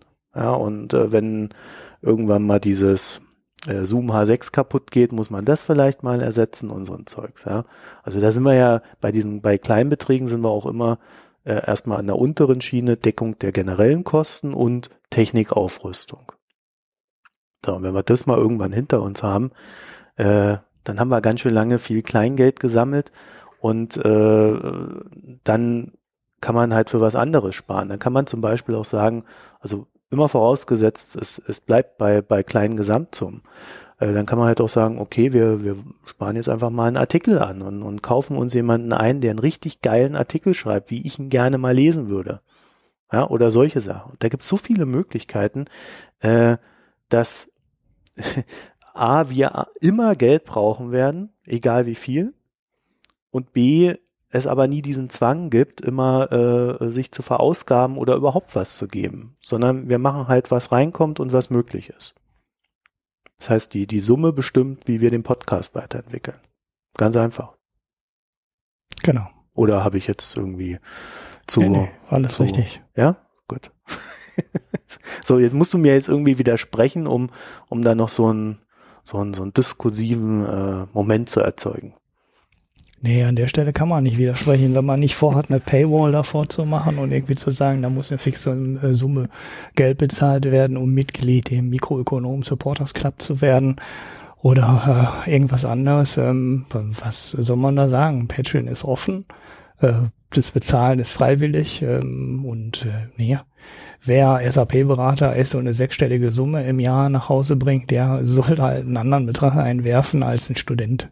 So fertig und das muss, muss jeder selber wissen. Und, äh, und wenn ihr mancher unter 18 jede seid, Folge, dann mancher, kein Geld einwerfen. Wenn Oder ihr unter 18 seid. Ja, dann ja. soll ihr kein Geld einwerfen. Genau, kein Geld einwerfen. Nur uns äh, den Alkohol, den ihr noch nicht trinken dürft, den sollt ihr dann uns schicken. Das war der Deal, glaube ich. Und, nee, und immer an die Kondome denken, die man kaufen muss. Ja, kann man noch erziehungstechnisch hier wirken. Ah, nee, also ja, ich glaube, das, das wird sich einfach mit der Zeit zeigen. Und äh, die, die, der große Gedanke, den darf man dabei, glaube ich, nicht, nicht ganz wegschieben. Und um mal vielleicht so einen Anhaltspunkt zu geben, also äh, es gibt da so ein, so ein YouTube- und Facebook-Format eines jungen und naiven Menschen, äh, dessen Zahlen, wenn man die mal so ein bisschen zusammenstückelt, äh, da geht's schon über so äh, 10.000 bis 15.000 Euro im Monat, äh, ohne dass ich es jetzt genau weiß. Also äh, da sieht man auch, äh, was so bei anderen Formaten läuft an Spenden. Ja, das ist jetzt nur, glaube ich, so die unterste Schiene bei dem Ding. Ja, das mal so als Hinweis. Jetzt haben wir, jetzt haben wir wieder indirekt jemanden geoutet, wie viel er verdient, ne? Ist auch nicht nett. Ja, ich weiß das ja gar nicht mehr. Wusstest du das? Interessiert mich ja. Ja, nee, es gab einfach mal, er hat mal auf Twitter äh, so Sachen rausgehauen wie, äh, es waren jetzt äh, im Jahr 2015 so und so viele Leute, äh, äh, Producer und äh, äh, um Producer zu werden, musst du halt eine Summe X reinwerfen und äh, wenn du das dann so äh, und, und, und YouTube, da kommt irgendwie ein Tausender im Monat rein, wenn es gut läuft und dann kannst du dir das halt so zusammenrechnen. Mhm. Und es wird bestimmt noch eher mehr reinkommen, weil das ja nur die. Ja, die und rein und rein vom Hörer und Zuschauer. bezahlt. Ne? Also Genau. ist ja auch Ja. keine Werbeplattform. Das übliche YouTube-Modell ist ja, Ja. immer Product Placement, auch wenn es die meisten heute ähm, nie Ja. so explizit erwähnen. Es äh, laufen die ganzen Instagram und YouTube und diese ganzen Plattformen extrem viel über ja, äh, Product Placement nennt man es, wenn man nett ist und Schleichwerbung, wenn man äh, nicht so nett ist zu den Leuten. Und äh, na gut, so, so, so große YouTuber haben natürlich ähm, richtig viel Geld und die kriegen auch. Nee, so der, der verdient Geld. ja über YouTube nix äh, oder nur wenig. Ja, ich sag, er kriegt nur das Geld, ähm, er, also äh, jung und naiv, äh, bekommt das Geld ja nur vom Zuschauer und vom ja, Zuschauer schreibt ja naja, auch und ein bisschen Werbung auf Videos, YouTube. Ne? Ja, und demnächst dann wohl noch Facebook. Aber nee, das ist nur, nur mal so ein Anhaltspunkt. Äh, du kannst dann halt, weißt du, jetzt, jetzt wird der eine oder andere natürlich sagen, ja, das ist aber viel Geld. Und dann, äh, wenn du das halt runterrechnest, äh, du musst da jemanden bezahlen, der die Kamera hält, du musst rumreisen, du musst äh, in jeder Sendung eine neue, ein neues Kleidungsstück tragen. und, äh, und, und sonstiges, ähm, dann bleibt am Ende halt nicht viel übrig. Oder ja, es wird nicht wenig übrig bleiben, wenn du das zu zweit oder zu dritt hinbekommst. Aber es, es zeigt halt, dass, dass man schon eine ganze Menge Sachen damit machen kann. Ja, wenn man, wenn man dann das erstmal aufgebaut hat. So, und das, äh, das denke ich, das sollte man dann bei der ganzen Sache nicht außer Acht lassen, weil wenn, wenn wir sagen, äh, wir finden Wirtschaftsjournalismus so, wie er betrieben wird, nicht ausreichend und wir sehen, wir finden, da fehlt etwas und deswegen machen wir das hier, äh, dann kann ich es mir natürlich nicht verkneifen zu sagen, ja, dann würde ich es auch gerne in größer machen, ne? Weil das ist ja das, was ich gerne mache. So, ich hoffe, du auch. Ich hoffe, du machst das auch. Ja, ja. Es geht, äh, also die 6000, die Euro, die stehen ja auch nur so als utopische Summe am Das Ende. sind ja und auch nur Dollar. ähm, äh, da geht's ja nicht um ähm, darum, einen wöchentlichen Podcast mit dem Geld machen zu wollen. Ne? Also wenn da die äh, Summe auch nur äh, etwas in die Nähe kommt, dann würden wir uns schon noch äh, Sachen überlegen, die wir zwischendurch dann machen. Aber das muss man jetzt am Anfang auch nicht festlegen. Na, dafür haben wir ja die 1200 Euro noch reingebaut, damit wir mal so ein erstes Ding haben, wo man sagen kann, äh, Dollar. Ich sage mal Euro, es sind aber Dollar, ne? Und Dollar ist weniger ein Euro. Das vergisst man immer. Ähm, Ja, aber nicht mehr viel. äh, ja, irgendwie 10 Prozent oder so, ne? Das, Ja, ja, ja, ja. Das ist schon. 1,12 oder so. Und dann zahlen die Leute bei Patreon ja auch noch äh, hier Mehrwertsteuer und so ein Kram. Ja, ist das so? Ja, Echt? ja, das haben die irgendwann mal eingeführt. Also ja diese Oh. EU-Regeln da und diesen ganzen Mist. Also deswegen, äh, wenn, wenn, also macht euch bitte ein bisschen Mühe und überweist das, wenn ihr was spenden wollt. Das, da geht zu viel verloren bei anderen. Ja, und ähm, das wären dann so die 1200. Wenn du 1200 durch zwei teilst, dann bist du bei 600. Äh, davon geht ein Drittel an Steuern weg. Und äh, nur um auch mal so einen Anhaltspunkt zu geben, wie viel hängen bleibt. Also da, da gibt's dann noch so ein paar Sachen. Ne? Und da aber, das wäre so die Schiene, wo ich dann, wo ich dann sagen kann, dann spätestens da müsste man das dann ausweiten. Aber ihr merkt ja, dass wir es ohnehin schon ausweiten. So, äh, das wäre dann auch so das, das Feedback an Tobias. Und äh, jetzt habe ich glatt vergessen, das irgendwie reinzukopieren, die zweite Hörer, das zweite Hörerfeedback oder. Naja, Mhm. erstmal danke an Jens für die Spende, wenn wir schon mal dabei sind. Ja, hier habe ich's doch. Mensch, Thomas. Der Thomas, nebst vielen huldvollen Worten, für die wir uns bedanken, äh, hat uns noch einen noch einen Hinweis auf diese Bauernhofautomaten. Das war ja auch so ein Thema von dir, ne? Regiomat und so ein Ding. Ja. Ja, der hat hier ähm, irgendwo im Ruhrgebiet, also bei mir um die Ecke, Südliches diese, Ruhrgebiet. ja, diese Dinger gesehen. Ähm, Sprießen bin, aus äh, dem Boden. Ja, ähm, ja, das, äh, das Ruhrgebiet ist ja gar nicht so groß, wie manche Leute immer meinen. Äh, das ist ja quasi nur so ein ganz kleiner Streifen und nördlich und südlich davon ist nix. Ähm, also da ist alles nur noch Landwirtschaft, das ist natürlich super schön und so weiter. Ne? Nicht, dass mir jetzt jemand hier äh, doof kommt. Ähm, und äh, da gibt's dann auch schon wieder jede Menge Bauern und ich vermute mal, dass dann, wenn er südliches Ruhrgebiet meint, irgendwie so an Bochum oder Witten oder so, wo man denkt, da wird das ja schon so ein bisschen hügelig. Und ähm, da ist auch schon wieder sehr viel Landwirtschaft. Und da scheinen die Bauern ähm, diese Regiomaten auch aufzubauen. Und was ganz interessant ist aus dem Feedback, also wie gesagt, ich habe die noch nicht gesehen, aber ähm, was ganz interessant daran war, ist, äh, dass die auch vom Bauernhof weggehen. Also ähm, der Bauer stellt die nicht, nicht nur für seinen Hof, so wie wir es letzte Mal beschrieben haben, sondern ähm, die werden richtig in die Einkaufsstraßen oder richtig in die Innenstädte gebaut und ähm, der Bauer kümmert sich dann nur noch darum, ähm, diesen Automaten zu befüllen. Möglicherweise machen es sogar äh, mehrere Bauern zusammen ähm, und ja, dann bringen die die Ware halt wie der Supermarkt das auch macht, ähm, von, vom Bauernhof zum Verbraucher und ähm, nicht wie der übliche Hofladen andersrum, wo der Verbraucher immer zum Hofladen fahren muss und sich die Sachen abholen muss. Ich weiß, da gibt's auch unterschiedliche Modelle mit Abo und manche Bauern fahren auch rum. Aber dieser Automat ist auf jeden Fall eine interessante Geschichte, um diesen Vertrieb äh, zu, ja, ähm, zu erweitern und zu ergänzen. Und ja, wenn die in, in der Innenstadt stehen, ist das natürlich eine super interessante äh, Geschichte.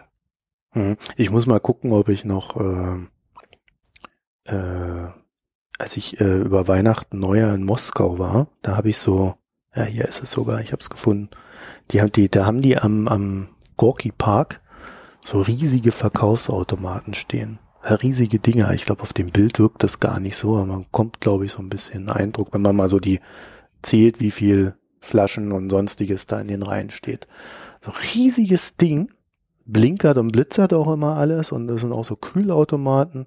Also quasi das, was man am Bahnhof hat, irgendwie so gefühlt zehnmal so groß. Ja. Mhm. Und ähm, da habe ich mir auch gedacht, wieso gibt's das eigentlich in Deutschland nicht? Ja, das äh, ist doch eine einfache Methode, um diverse Produkte, die du so vielleicht nicht, nicht in einem Laden verkaufen kannst, so an die Leute zu bringen. Ne? Die kannst du dann so einsammeln. So, du kannst du dann so zusammenstellen, kuratieren, so äh, Sonderbarkeiten oder Spezialitäten, äh, die sich halt so einzeln nicht lohnen. Und, und dann halt einfach in so eine Automaten packen. Und dann zahlt, zahlst du halt da die, die, die Miete für das bisschen Platz, was du da hast, oder machst eine Umsatzbeteiligung oder Gewinnbeteiligung. Ja. Kann ich mir gut vorstellen, aber äh, braucht wohl noch eine Weile. Ja, was ich bei dem ähm, bei den Überlegungen dazu noch so als Gedanken hatte, ist, wieso gibt sowas eigentlich nicht in Supermärkten? Also ähm, in der äh, im Bekleidungshandel ist es eine ziemlich übliche Nummer, dass du so Läden hast, also Sinleffers und ähm, der Kaufhof, Galeria Kaufhof, die machen das auch. Bei den beiden Läden weiß ich das definitiv. Die arbeiten ähm, halt äh, mit so ja Store-in-Store-System. Also dann gehören in der Ecke irgendwo 80 Quadratmeter gehören dann Esprit oder S. Oliver. Mhm. Und dann sind ähm, die im Wesentlichen dafür verantwortlich, auf dieser Fläche ähm, die Ware zu verkaufen, zu präsentieren, ähm, die Auswahl der Ware zu machen.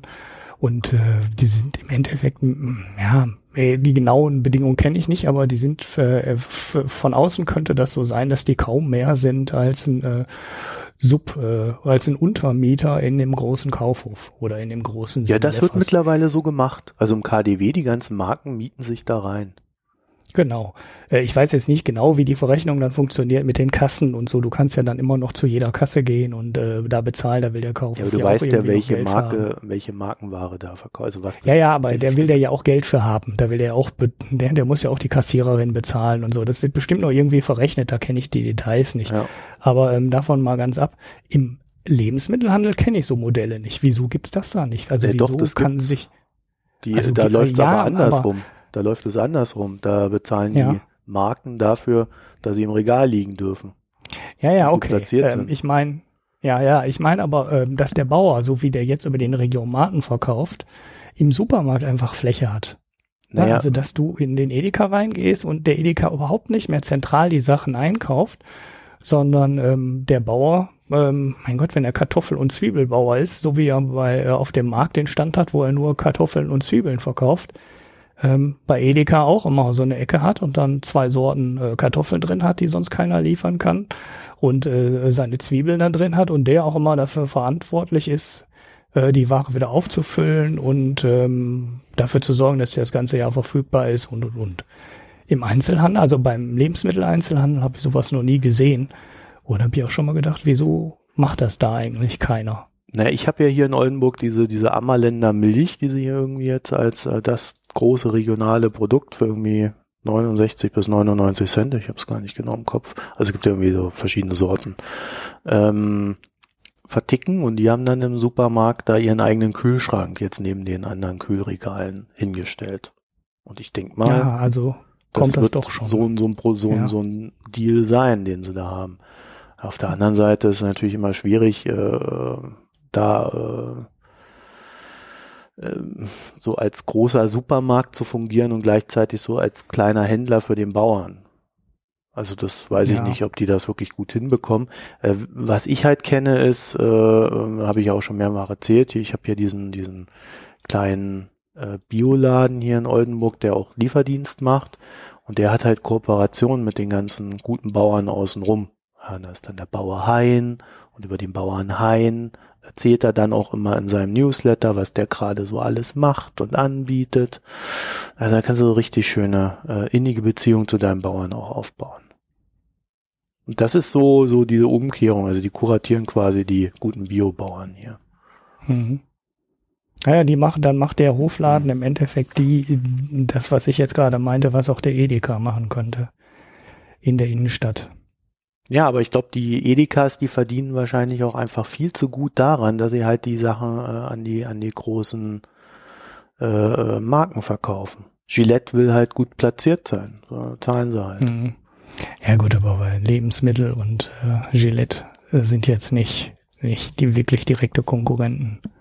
Ja, es ist ja nur ein Beispiel. Also äh, auch bei Lebensmitteln hast du ja die hast du ja teilweise dann die Eigen, Eigenmarken noch rumliegen. Also man würde sie quasi zu sich selber in Konkurrenz gehen vielleicht. Ich weiß es nicht. Äh, ja, ich glaube, das nie, gerade bei Lebensmitteln, also eigentlich halt redest Logistik, du ja ne? nicht von Lebensmitteln, sondern du redest von Obst und Gemüse.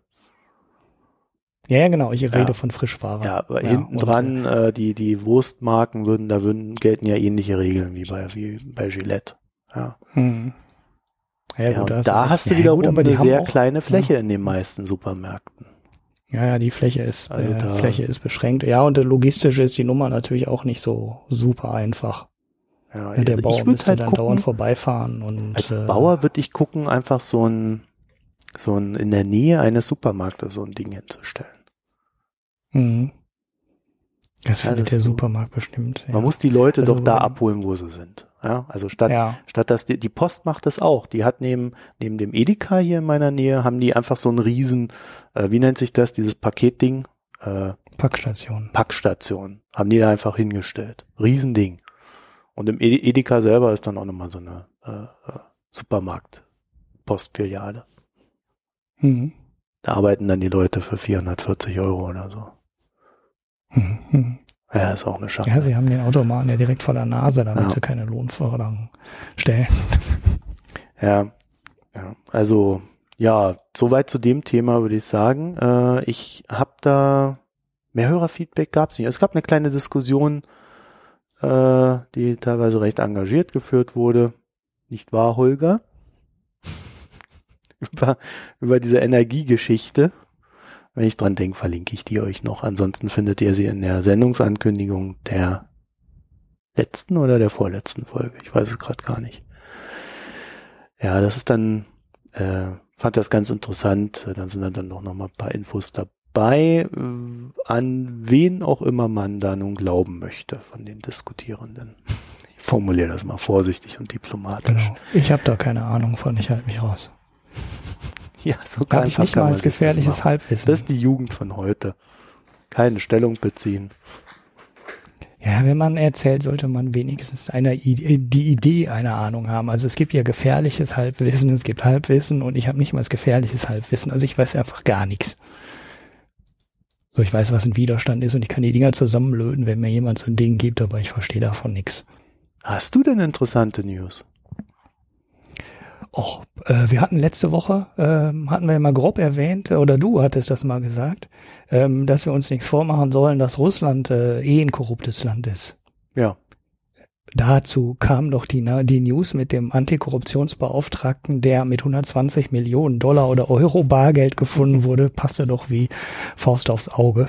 Ähm, das kann ja. man ja mal kurz als News erwähnen. Das fand ich einfach nur so, da macht man sich, macht dir noch nichts vor, die sind doch sowieso korrupt.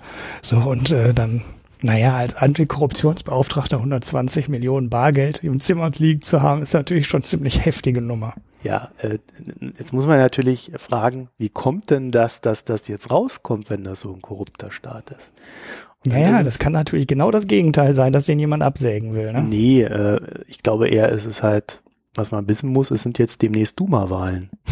Und ja. äh, vor den Duma-Wahlen äh, sind jetzt äh, äh, also so, so korrupte Staaten funktionieren ja so, dass sie ähm, die sind, es sind alle korrupt, ja, auf die eine oder andere Weise. Die, die einen halt mehr und so richtig mit großen Summen und die anderen halt mit kleinen Summen und dann gehen da mal 100 Rubel rum und, und sowas, ja. Aber äh, das Prinzip ist, dass sich halt jeder schuldig macht. Und immer wenn sich jeder schuldig macht, hast du auch immer einen Schuldigen anzubieten. Das ist das Schöne an solchen Systemen. So, und äh, vor so einer Duma-Wahl oder nächstes Jahr wird ja, ah, oder nee, ist das Anfang 2017? Ja, Anfang 2018 wird ja Putin neu gewählt, glaube ich. Ist das Anfang des Jahres? Also wird neu gewählt, meinst ja, du? Natürlich Putin wird dann Anfang, fest, zwei, gewählt wird. Anfang 2018 wird Putin auch neu gewählt. Und da werdet okay. ihr das auch erleben. Auch da werden dann wieder so Sachen aufploppen, dass dann wieder so gegen die äh, korrupte Leute äh, hochgenommen werden und so weiter. Einfach um zu zeigen, ja, wir sind handlungsfähig, wir tun was für euch und ähm, also das sind dann immer so die, die ganz unten in der Nahrungskette stehen und irgendjemanden verärgert haben.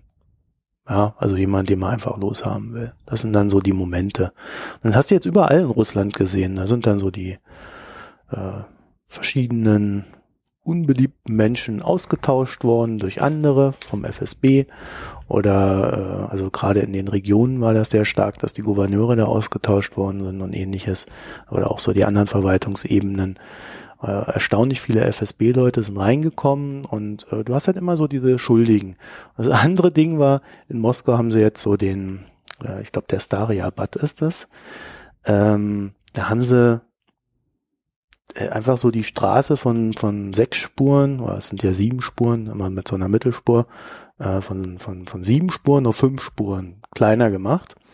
Und äh, aus der ohnehin schon breiten Straße, auf der jetzt nicht immer so viel los war, äh, Fußgängerweg, äh, den haben sie jetzt quasi verdoppelt und dann haben sie dann so Bäume reingestellt oder pflanzen dann im Frühjahr demnächst Bäume und äh, so kleine Verkaufsbütchen. Das ist so eine Flanier Flaniermeile geworden. So kurz vor der Wahl, äh, vor der Duma-Wahl. Und ähm, das war ein Versprechen des Bürgermeisters, als er vor vier oder fünf Jahren gewählt wurde. Ich weiß gar nicht mehr, wie lange das her ist.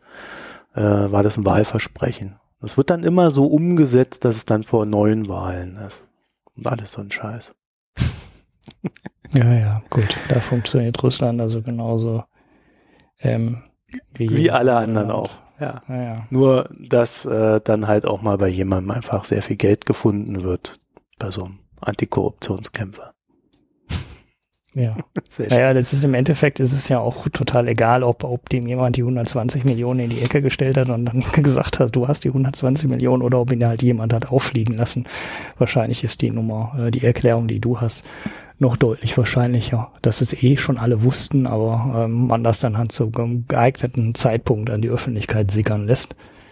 Und naja, dann ist man den möglicherweise los und man hat ähm, was getan. Nach einem kleinen Reaper-Absturz sind wir wieder da und machen jetzt einfach mit dem Pix weiter. Darauf haben wir uns jetzt geeinigt. Hast du genau. deinen gefunden?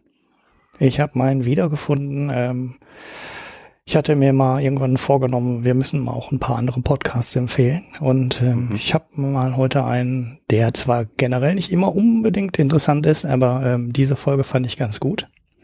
Ähm, der Podcast ist äh, von NPA, diesem ähm, amerikanischen, naja, ist es öffentlich-rechtliches Radio, ich weiß gar nicht genau, wie es organisiert ist. Auf jeden Fall ist es nicht privat. Ähm, und da gibt's ähm, die TED Radio Hour. Ich meine, diese TED Talks sind wahrscheinlich dem einen oder anderen bekannt. wo dann irgendein Wissenschaftler, Aktivist oder ähm, ähnliches sein Projekt, seine wissenschaftliche Forschung, irgendwelche Erkenntnisse vorstellt. Die sind manchmal sehr gut, hm, manchmal nerven die aber schon allein wegen der Art der Präsentation, die irgendwie bei allen TED-Speakern inzwischen äh, ziemlich ähnlich zu sein scheint. Ähm, aber TED macht, ähm, also NPR macht aus diesen TED-Sessions ähm, so eine Sammlung, würde ich das mal nennen. Das heißt, die nehmen ein Thema, ähm, dann gibt's ein paar ähm, TED-Speaker und dann machen die aus den Talks, die diese ähm, TED-Speaker machen, eine Sendung, die immer eine knappe Stunde ungefähr dauert. Das kommt einmal in der Woche, kommt dieses Programm raus und die Folge, die ich euch äh, empfehlen möchte, ist zum Thema Nudging. Ähm, die ist schon ein bisschen älter, so drei Monate alt oder irgendwie sowas. Und bei diesem Nudging ist ein ähm, Thema, was in der Forschung auch äh, hochaktuell ist, geht es darum, wie man Menschen ähm, mit kleinen Anreizen dazu bringen kann, bestimmte Sachen zu machen. Ähm, zum Beispiel, ja, kein zu weniger Zucker zu essen oder weniger Fett zu essen oder weniger zu rauchen oder mehr Sport zu machen ähm, oder in der Schule, in der Bildung ähm, die Kinder oder die äh, Lernenden dazu zu bringen, äh, sich selber zu engagieren. Äh, das ganze Gamification-Thema fällt da drunter. Ähm, und auch das Thema, was wir ganz am Anfang mit Wells Fargo schon mal hatten. Wie gestaltet man denn so Boni in Firmen? ähm, wie gestaltet man die Systeme so, dass sie halt von den Angestellten nicht ausgenutzt werden kann und ähm, die Angestellten trotzdem motiviert sind, aber nicht kurzfristig motiviert sind, sondern langfristig Nutzen schaffen. Und das fällt alles in dieses äh, große Thema Nudging rein. Und ähm, die Folge gibt, glaube ich, äh, in so ein paar Bereichen einen ganz guten Eindruck. Das sind so 52 Minuten, die man sich mal ganz ähm, gut anhören kann. Wie gesagt, nicht alle Teile ähm, dieses Podcasts äh, sind zu dem Thema und interessieren wahrscheinlich auch nicht jeden, aber diese ähm, Folge fand ich dann ganz gut. Link gibt's in den Show Notes. Ja, und äh, mir bitte auch schicken, weil ich habe mir nicht. Äh, ich habe, ähm, das ist ja eigentlich mehr eine News, was ich hier habe. Ja, ich habe so zwei, drei Sachen. Ich habe mir heute durch Zufall, ist mir heute über den Weg gelaufen, ähm, eine Siemens-Anleihe von Financierings Machapi. Was auch immer das ist. Jedenfalls, ähm, diese Siemens-Anleihe ist in der Liste aufgetaucht, die die Bank of England äh, veröffentlicht hat, in der sie definiert, welche Anleihen sie potenziell kaufen könnte, wenn sie dann ihr 10 Milliarden äh, äh, Anleihenkaufprogramm demnächst startet. Dann äh, hat DPA so eine Liste gemacht mit deutschen Unternehmen. Und diese Anleihe war für mich der Reminder, deswegen die Anleihe. Ähm, da sind echt ein paar deutsche Unternehmen dabei und ich habe mich bei der Liste echt gefragt, warum zur Hölle kauft man, wenn man die Wirtschaft ankurbeln möchte, Apple-Anleihen. Warum zur Hölle kauft man Siemens-Anleihen? Was soll denn das? Das sind doch genau die Unternehmen, die in Märkten arbeiten, über die man die Wirtschaft eher schwer ankurbeln kann, weil die von der Weltkonjunktur abhängen. Also es hilft nichts, wenn die investieren, global.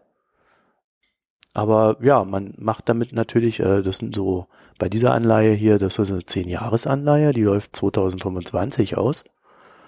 Ähm, also äh, man, man drückt damit natürlich die generelle, äh, äh, den generellen Zinssatz, den diese Unternehmen dann künftig für Anleihen bezahlen werden. Ja, also die Anleihe wurde hier für 2,75 Prozent ausgegeben und äh, äh, sie würde jetzt wahrscheinlich nur so 1,5 Prozent Siemens noch kosten. So, und dann habe ich heute in einem Gespräch auf Arbeit einen sehr interessanten Gedanken gehört, den ich, äh, den ich dann mal weitergeben wollte. Diese ganzen großen Unternehmen können sich jetzt billig äh, diese Anleihen holen. Und was machen die denn damit? Vermutlich nicht investieren, sondern sie werden andere Unternehmen damit übernehmen. Und damit könnten die Notenbanken, also die, die FED, die EZB und äh, wer BOE und wer da alles kauft, äh, ich glaube, die FED ist da etwas zurückhaltender mittlerweile, äh, die sorgen quasi dafür, dass äh, in den Märkten eine größere äh, äh, der Gedanke ist aber, dass sie dann halt hergehen und eine, eine komplette Marktverzerrung entsteht, weil, weil die Großen einfach äh, immer, immer weitere kleinere Firmen auf sich akkumulieren. Wer den, wer den Marktzugang hat, ähm, zum, also wer den Zugang äh, zum Kapitalmarkt hat, der hat einen Vorteil an der Stelle, weil der wird jetzt von der EZB quasi äh, ja subventioniert ist jetzt ein bisschen übertrieben. Es geht nicht nur um Kapitalmarktzugang, aber, ähm, es geht um Großkapitalmarktzugang. Ja, eine kleine Firma ist ja nicht am äh, Kapitalmarkt. Also äh, Doch, gut, du hast auch noch die, du hast auch noch die dazwischen. Hast du natürlich auch recht. Also die, wenn jetzt ein, so ein mittelständisches oder ein etwas größeres Unternehmen hast, äh, ja. da fängt die EZB erst gar nicht an zu kaufen, weil ja, genau. die Anleihe der die Marktbreite nicht hatte, weil es, ja. ähm, das Volumen halt viel zu klein ist. Also kauft er halt nur die ja, stimmt auch. Ähm, es geht gar nicht nur um die Unternehmen, die gar keinen Zugang zum Kapitalmarkt haben, sondern auch alle, die nicht in der Lage sind, ähm, eine Riesenanleihe zu platzieren. So wie es halt Siemens oder die ganz Großen können. Die haben halt Milliardenanleihen draußen und ähm, ja, die äh, sowas hat ein, ein kleines Unternehmen halt überhaupt nicht an Kredit. Ja, und das ist, ja, das wird äh, äh, äh, so, und da, da der Aspekt dahinter ist, das betrifft vor allen Dingen Deutschland, weil wir natürlich noch viele mittlere und kleinere Unternehmen haben und zu deren Nachteil läuft das jetzt. So, und das wäre mal ein Argument, zu sagen, aus Deutschland heraus. Deswegen sind wir gegen diese Käufe. Vor allen Dingen in der Form. Ja. So, und danach ja, habe ich schon die ganze ja. Zeit gesucht und das Faszinierende ist ja, dass äh, gerade die, die dagegen sind, dass die EZB das macht, nicht in der Lage sind, mal so ein Argument auf den Tisch zu knallen. Das muss jetzt ich, der eigentlich tendenziell dafür ist, um die Wirtschaft anzukurbeln, ähm, das muss ich mir jetzt selber raussuchen, so ein Argument. das ist katastrophal ja, alles. Ja. ja, du hast diese Marktverzerrung überall, aber ähm, die, ich meine, wir hatten das Thema schon ein paar Mal. Ich bin auch, äh, im Endeffekt bin ich ja kein, sind wir, glaube ich, beide keine große äh, Freunde der ähm, Politik der EZB. Aber ähm, bedenken bei der Kritik immer, ähm, dass es keine Alternative dazu gibt. Und ähm, also die, es gibt natürlich eine Alternative, aber die wie die Politik nicht. Wir sind, glaube ich, beide der Meinung, dass es sinnvoller wäre, wenn die Staaten Geld anfassen dürften und die Wirtschaft ankurbeln ja, genau. könnten, weil es viel direkter wirken würde, als äh, wenn die ähm, Notenbank versucht, über ähm, Anleihenkäufe ähm, das Zinsniveau zu senken, das eh schon niedrig ist und ja, weiter mit immer ähm, extremeren Maßnahmen versucht, äh, total indirekt über die Zinshöhe die Wirtschaft anzukurbeln. Ähm, der Staat hätte die Möglichkeit, das viel direkter mit seinem Geld zu machen. Das würde ja, ein Konjunkturprogramm wirkt einfach viel direkter und viel schneller. Und wenn man die Inflation hochhaben will und die Wirtschaft ankurbeln will, dann kann der Staat das halt hundertmal besser als der Notenbank. Ja. Und ähm, ja, das, da ändert sich, glaube ich, nichts an unserer Einschätzung. Und ja, schön ist das nicht und äh, das hat natürlich auch Kollateralschaden, die ganze Politik, die die EZB macht an allen möglichen Stellen. Schön ist das muss. nicht, aber ja, das muss man mal ja sie sagen. muss es machen, weil Schäuble sparen will. Fertig. Was genau, so und jetzt, äh, äh, das heißt also einmal Schäuble schadet durch sein Sparen und äh, dann machen wir noch den Brückenschlag und dann beenden wir aber das Thema. Äh, Schäuble spar, äh schadet einmal unserer Wirtschaft dadurch, dass er mehr spart, als er müsste ja, äh, wo in dem Moment, wo er eigentlich finanzieren müsste, äh, wo er eigentlich äh, investieren müsste, da schadet er. So, und dadurch, dass dann, weil er nicht investiert, auch noch die EZB das machen muss, dann befördert die EZB wiederum das Großkapital, weil sie halt zu groß ist, um die Kleinen zu finanzieren oder am Kapitalmarkt halt keine Kleinen stattfinden. Und äh, die wiederum kaufen die Kleinen auf und das frisst den Mittelstand weiter weg in Deutschland. So. Und äh, das wäre mal eine valide Argumentation gegen EZB-Anleihenkäufe und äh, eine komplette Wende in dieser ganzen Geschichte. So. Ja, bloß wie gesagt, dass, dass wir die jetzt hier aufbauen müssen, das ist natürlich die, die Katastrophe schlechthin. So, aber jetzt äh, wollen wir das ja auch nicht zu sehr in die Länge ziehen. Wir waren ja eigentlich bei den Picks. Ähm, und mein Pick wäre ein, ein Buch, ähm, das ich jetzt so äh, vor kurzem gelesen habe. Und das dürfte jeden interessieren, der sich so mit dem Thema äh, Neoliberalismus beschäftigt, aber auch generell mit den USA, äh, wie die USA in die Lage gekommen sind, in der sie sich gerade befinden. Also ich bin auch sogar der Meinung, dieses Buch äh, beschreibt zum großen Teil, wie Donald Trump entstanden ist, ohne dass es jemals mhm. das Ziel war, weil es äh, vor Trump entstanden ist. Äh, und zwar George Packard, nee, George Packer nennt er sich, The Unwinding. Super Buch, kann ich jedem empfehlen. Man braucht ein bisschen Zeit. Äh, es ist sehr einfach geschrieben, also man braucht da keine großen Englisch-Skills. Ähm, es reicht so die, das Normale. Und er beschreibt es über Personen. Man hat dann also so, mal so kleine schöne Geschichten, äh, die aber auch äh, immer so eine so eine rote Linie haben. Also die Personen tauchen auch über die Zeitschiene hinweg mehrfach auf. Super Buch. Lesen, wenn ihr denn okay, Bücher lesen so wollt. So, haben wir noch was? Nee. Naja. Nee, also klar Heute haben wir hier noch zehn News drin, aber irgendwann ist genug.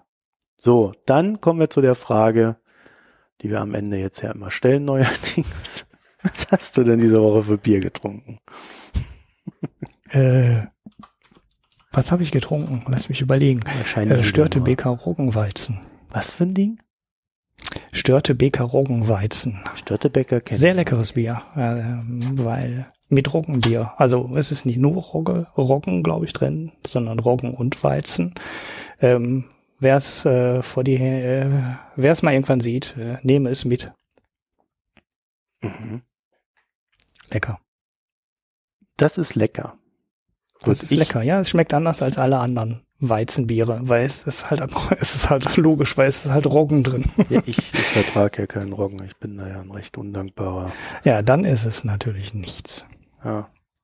Nichts für mich jedenfalls. Nichts für dich. So, und ich habe äh, ein, ein Trappistenbier getrunken. Also ich war ja da, ich habe ja da immer diese, ja, ich habe ja so, so ein Kraftbierregal äh, äh, in, in meinem Supermarkt, haben die irgendwann mal eingeführt.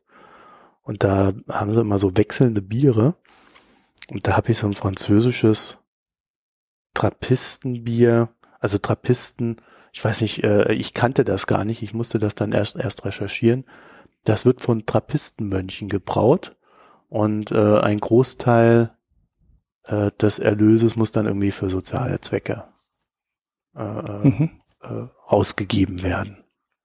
So, und die, die Mönche, die äh, müssen das Ganze immer beaufsichtigen äh, und, und da gibt's schon wieder die ersten Schlupflöcher, habe ich dann gelesen, dass dann hier die großen Brauereien da äh, hier, wir kennen ja die zwei großen bösen Brauereien, Mhm. Äh, die, die machen das quasi und lassen das dann von einem Mönch beaufsichtigen. Irgendwie so. Mhm. Äh, kann man alles auf Wikipedia nachlesen. Ich verlinke euch das. Und äh, ich habe wohl getrunken das einzige weiße Trappistenbier. La Trappe.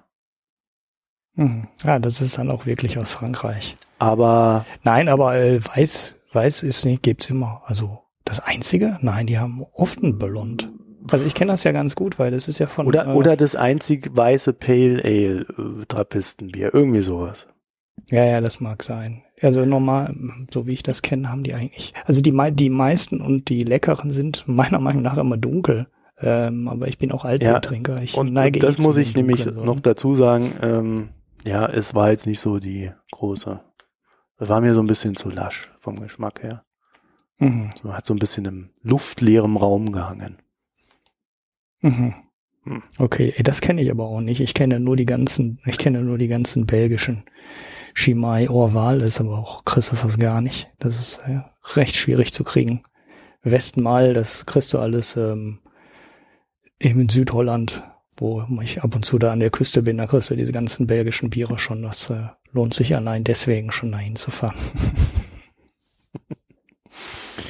Gut, ich würde sagen, dann haben wir es für die Woche.